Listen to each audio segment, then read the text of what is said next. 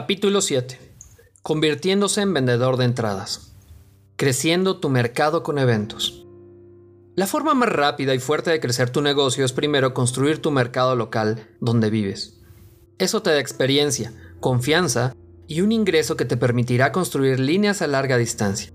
Las líneas a larga distancia deben complementar el trabajo que has creado en tu mercado local. Y la manera de crecer tu mercado local es con eventos locales. Hoy en día no está de moda decir esto. Hay cantidades de autoproclamados gurús predicando que los eventos en vivo están muertos y que es mejor construir utilizando el Internet desde casa, con tus pantuflas de conejo. Les dicen a las personas lo que quieren escuchar y esto hace que controlar a la gente sea más sencillo. Pero están causándole mucho daño a la gente que lo siguen. Mientras estoy escribiendo esto, tengo el nivel platino elite en tres aerolíneas y acabo de calificar como oro en una cuarta. Necesito otro viaje en avión, tanto como necesito un hoyo en mi cabeza. Pero viajo para realizar eventos en vivo porque funcionan.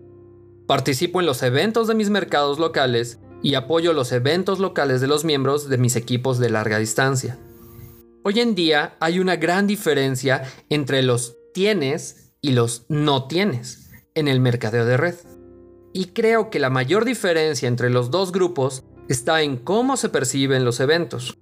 La gente que trabaja la duplicación entiende la importancia de los eventos, mientras que los demás están buscando atajos para hacer el negocio sin ellos. Miremos este escenario. Alguien comienza un grupo en Facebook sobre un tema como negocios en casa, mercadeo en red o el área de su línea de producto.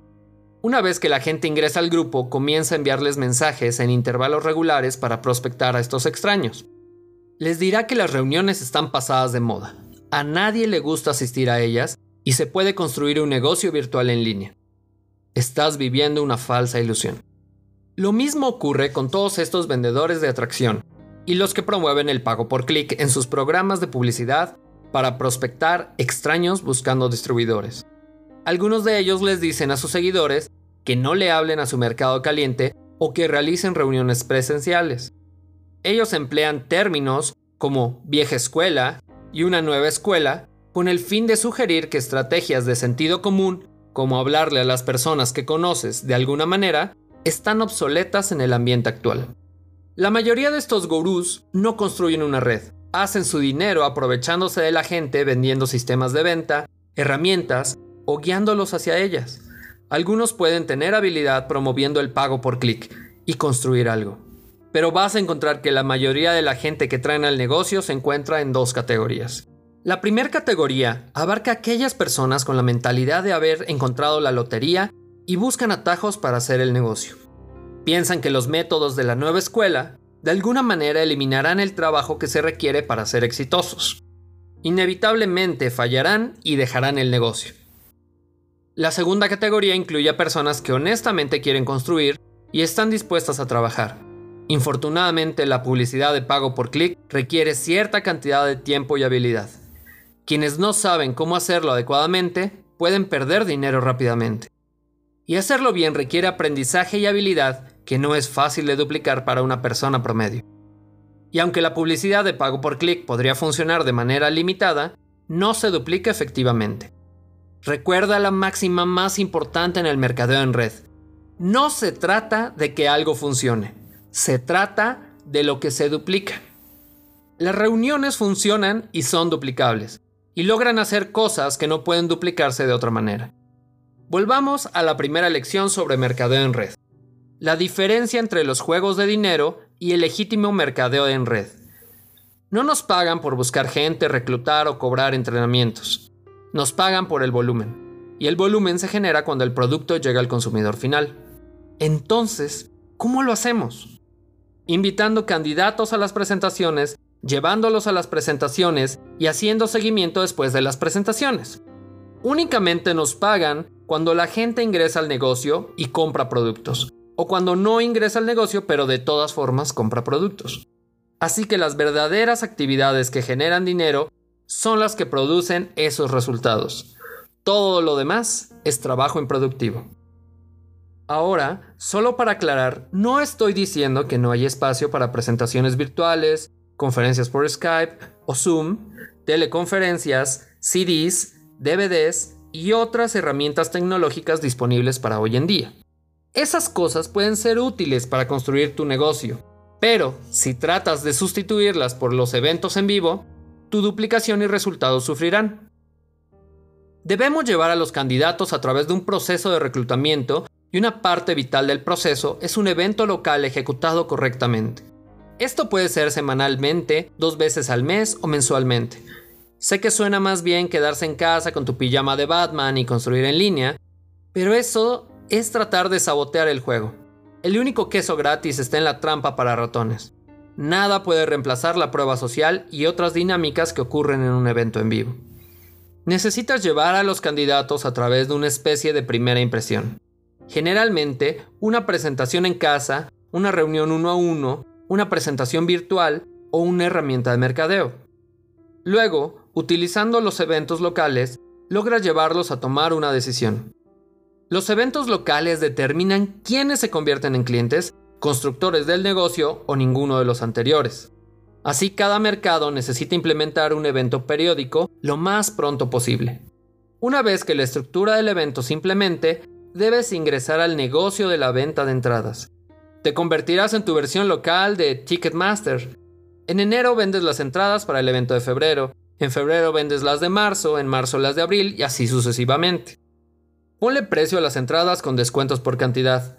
Compra un paquete de entradas cada mes y promueve a que tu equipo haga lo mismo. Por ejemplo, puedes tener un valor de 20 dólares a la entrada del evento, 10 dólares por pago adelantado 5 entradas por 35 dólares o 10 por 50 dólares. Al crear estos descuentos, vas a lograr que la mayoría de las personas compren paquetes. Y como compran en bloques, terminarán con más invitados en la siguiente reunión y por lo tanto más reclutamientos. Aquí está el porqué. La reacción normal de la naturaleza humana es que la gente compre una entrada para ellos. Luego piensan que si se llevan un invitado, comprarán una entrada para ellos. Entonces, Quizás tendrán un invitado el próximo mes o quizás no. Ahora supongamos que compras un paquete de 10. Todo el mes vas a estar trabajando para utilizar las 9 entradas adicionales. En realidad, probablemente no lo hagas, probablemente tendrás dificultades, pero celebra las dificultades. Porque buscando los 9 invitados es factible que logres 5, 6 o 7. Con esos números seguramente patrocinarás por lo menos 2 o 3. Asegúrate que cada uno de ellos compre un paquete de 10 y el proceso comienza nuevamente. Ahora, la diferencia es que tienes un mayor grupo comprando entradas, haciendo invitaciones y enrolando. De esta manera las reuniones crecen cada mes. Incluso cuando patrocines personas a larga distancia, les vas a enseñar cómo implementar el mismo proceso en sus ciudades. Así es como creces una gran organización, construyendo una sólida red de eventos locales. Luego, el listado de todos los eventos locales se puede publicar en la página web de la compañía o del equipo para que todos en cualquier lugar puedan ver el calendario de eventos. Cuando los miembros de tu equipo ven los eventos que suceden en las diferentes ciudades del país o alrededor del mundo, comienzan a pensar en a quién conocen en ese lugar y que podrían invitar a ese evento local. Las ciudades establecen una relación recíproca para trabajar con sus prospectos, y así las cosas pueden tomar una mayor velocidad. Una nota importante. Pienso que un mercado logra una atracción permanente cuando sus eventos logran romper la barrera de las 250 personas. Hay suficiente validación social y entusiasmo generado para continuar adelante, pero creo que esto sucede de manera gradual durante un periodo de meses. Si los números crecen muy rápido, no hay suficiente liderazgo local para apoyar el crecimiento y generalmente decrecen. Puede que hayas visto esto si alguna vez has patrocinado en el negocio a una persona dinámica con algún tipo de experiencia en ventas. Pueden tener una gran esfera de influencia y poner un par de cientos de personas en un salón en su primer o segundo mes, pero en muchos casos esa respuesta tan abrumadora depende de la personalidad de la persona, y la reunión por sí sola no la puede mantener. Sin embargo, si organizas un evento que comienza con 15 o 18 personas y gradualmente aumenta a más de 250 en un periodo de 5 o 6 meses, usualmente tendrás una línea segura. Una vez que tienes los eventos locales funcionando, los utilizas para alimentar los eventos mayores. los cuales son el siguiente elemento del círculo que tú puedes controlar y los cuales veremos a continuación.